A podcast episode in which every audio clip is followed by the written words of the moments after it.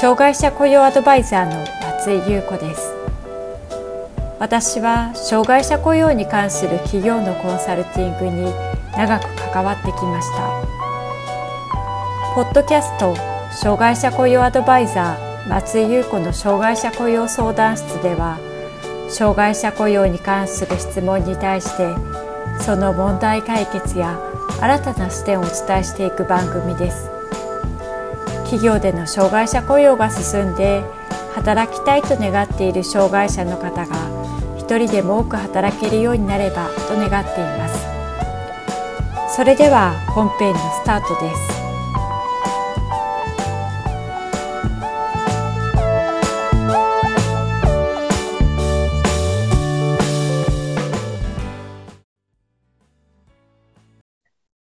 障害者雇用 .com の松井です。障害者雇用で採用を考えるときに採用候補の一つとして考えておくと良いのが特別支援学校からの採用です。特別支援学校の生徒というと、障害が重そうで就職できる人がいないのではとイメージされる方もいますが、最近の特別支援学校では就労に向けた職場実習や就労をイメージした学習がかなり行われています。もちろん、特別支援学校に通うすべての学生が就職できるわけではありませんが、企業で採用を考えている職種と障害がマッチングする場合は、かなり有効的な採用ルートにすることができます。ここでは特別支援学校からの就職率の割合や、どのようなことを学んでいるのか、また、職場実習などについて見ていきます。特別支援学校からの就職率はどれぐらいあるのかについて見ていきましょう。厚生労働省から出されている就労施策支援の対象となる障害者数と進路先を見ると、2.2万人の卒業生に対して就職している学生は7204人です。約32%の学生が就職していることがわかります。また、障害福祉サービスと呼ばれる就労移行支援、就労継続支援 A 型、就労継続支援 B 型などの就労系障害福祉サービスに進んだ学生は13,269人と、その割合は約59%となります。就労移行支援は、就職を目指す障害者が就労準備を行うために最大2年間通える就労支援機関で、ここから企業就労につながるケースも多くなります。そして大学や専修学校への進学は712人と約3%となっています。つまり特別支援学校を卒業して就職する割合は約30%。障害福祉サービスを受ける人は約60%。大学や専修学校への進学は3%となっています。こちらの資料は、文部科学省が出している特別支援学校高等部の卒業後の状況ですが、こちらの報告でも進学は2%、就職は31%、福祉施設は61%と、厚生労働省から出された数字とほぼ同じものとなっています。一言で特別支援学校といっても、いろいろな障害種別の学校があります。ここまで見てきた数字は、特別支援学校全体の数字になります。障害者の採用を考えている場合には、就職に力を入れている学校、就職率の高い学校を選んで採用活動していくと良いでしょう。また、障害種別によって学んでいる内容は異なります。一般的な障害者雇用の場合に活用されることが多いのは、知的障害の特別支援学校です。どのようなことを就職に向けて学んでいるのか、次に見ていきたいと思います。特別支援学校の高等部では、一般的な普通教科の他に、職業に関する専門的な学習や実習を行っています。高等部卒業時に就労を目指す生徒も多く、学校によってコースなどは異なりますが、流通やサービス、福祉などの実践的な学びから、就労に必要な知識や技能を身につけることも多くあります。また、学部の専門家講師から学べる学校もあります。実践的な学びのコースや場はどのようなものがあるのでしょうかビルクリーニングコースでは、清掃の吐く、拭く、磨くなどの清掃の基本や日常清掃、ポリッシャーなどの専門の機械による定期清掃ができるように学んでいます。ロジスティックコースでは、包装、流通加工を中心に商品の入出荷、及びメールや仕分けの基本などを学びます。事務情報処理コースでは、事務やパソコンの基本を学びます。書類作成、プリンターや事務用品の基本的な使い方を身につけます。食品、喫茶、パン作りなどのコースでは、厨房における食器洗剤、食材の下処理や調理、カフェでのドリンク作り、接客などの基本を学びます。校内に外部向けのカフェやレストラン、パン屋などを併設している学校では、開店準備から営業までの店舗運営について学んだり、実際に外部のお客さんの接客を行うこともあります。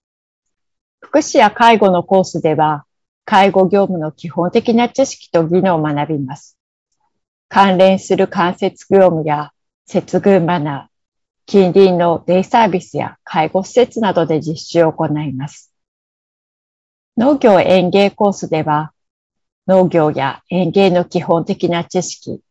野菜や花の栽培、収穫などに関する知識と技術の習得を目指します。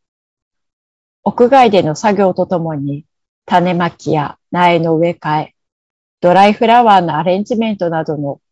屋内で行える作業も行っています。高等部卒業後の就職先はどのようなところがあるのでしょうか就職に関しては地域や学校にもよりますが、学んだことを活かせる就職を目指す学生が増えています。清掃関連ではビルメンテナンス会社に就職したり、清掃やゴミ回収などの業務に携わる卒業生もいます。また、ロジスティック関係では、流通業や店舗などに就職して、箱詰めや梱包、荷物の仕分け、商品の品出しなどに関わることがあります。事務関係では、パソコンを使ってデータ入力や郵便物の集配、仕分け、資料作成や発送業務に携わることが多くあります。食品関係では、レストランやカフェなどの調理補助や食器洗浄、配膳や接遇などを行っています。近年、福祉や医療関連の就職先も増えており、介護施設や病院などの介護補助や理念交換、ベッドメイキングなどの仕事をする卒業生も多くいます。特別支援学校の職場実習や採用するためにはどのようなことを行っていけばよいのでしょうか？多くの特別支援学校では職場実習が春や秋に行われています。就職を目的とする実習以外にも高等部1年生や2年生から現場実習に出て企業で働くことを経験することも増えています。採用前提とする職場実習を行いたいときには早めに進路担当の教員と連絡を取ることをお勧めします。地域や学校にもよりますが、多くの場合、高等部2年生から実習が行われていることが多く、高等部3年では実習した企業にそのまま就職することも多いからです。そのため少なくとも採用の1年前、できれば2年ぐらい前からコンタクトを取っておくと良いでしょう。就労移行支援事業所から採用する場合には、企業のタイミングに合わせて採用することができますが、特別支援学校からの採用の場合には、卒業時期が3月です。採用できる時期は4月となります。まとめです。障害者雇用で採用候補の一つとして考えておくと良い、特別支援学校からの採用について考えてきました。特別支援学校ではどのようなことを学んでいるのか、また職場実習や採用などについて見てきました。特別支援学校からの就職率は全体で見ると3割とそれほど高いわけではありません。しかし、近年の特別支援学校では、職業訓練が充実してきています。もちろん、高校新卒の採用にあたりますので、即戦力となることは難しいかもしれませんが、職種と障害がマッチングする場合には、かなり有効的な採用ルートになると言えるでしょう。また、職業訓練としては、ビルクリーニング、ロジスティック、事務、情報処理コース、食品、喫茶、パン作り、福祉や介護、農業、園芸など、幅広い職業訓練も行われています。障害者雇用にすぐに役立つ3つの動画をプレゼントしています。障害者雇用に次のような悩みがある人におすすめです。障害者が働くための新たな業務を切り出すのに苦労している。障害者雇用に初めて取り組むので、何から手をつけてよいのかわからない。障害者雇用を行うことに対して、社内の協力や理解を得られない。3つの動画では次の点をお伝えしています。障害者の業務の切り出しのポイント、社内で障害者雇用の理解を浸透させていくための方法、人事部門ができる社内の障害者雇用をサポートする方法。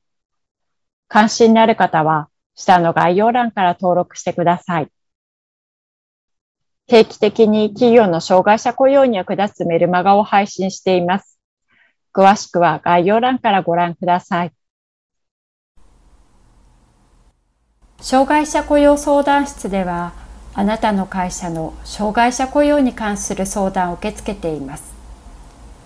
こんなことが聞きたいというテーマや内容がありましたら、障害者雇用 .com のホームページにあるアドレスへお寄せください。お待ちしております。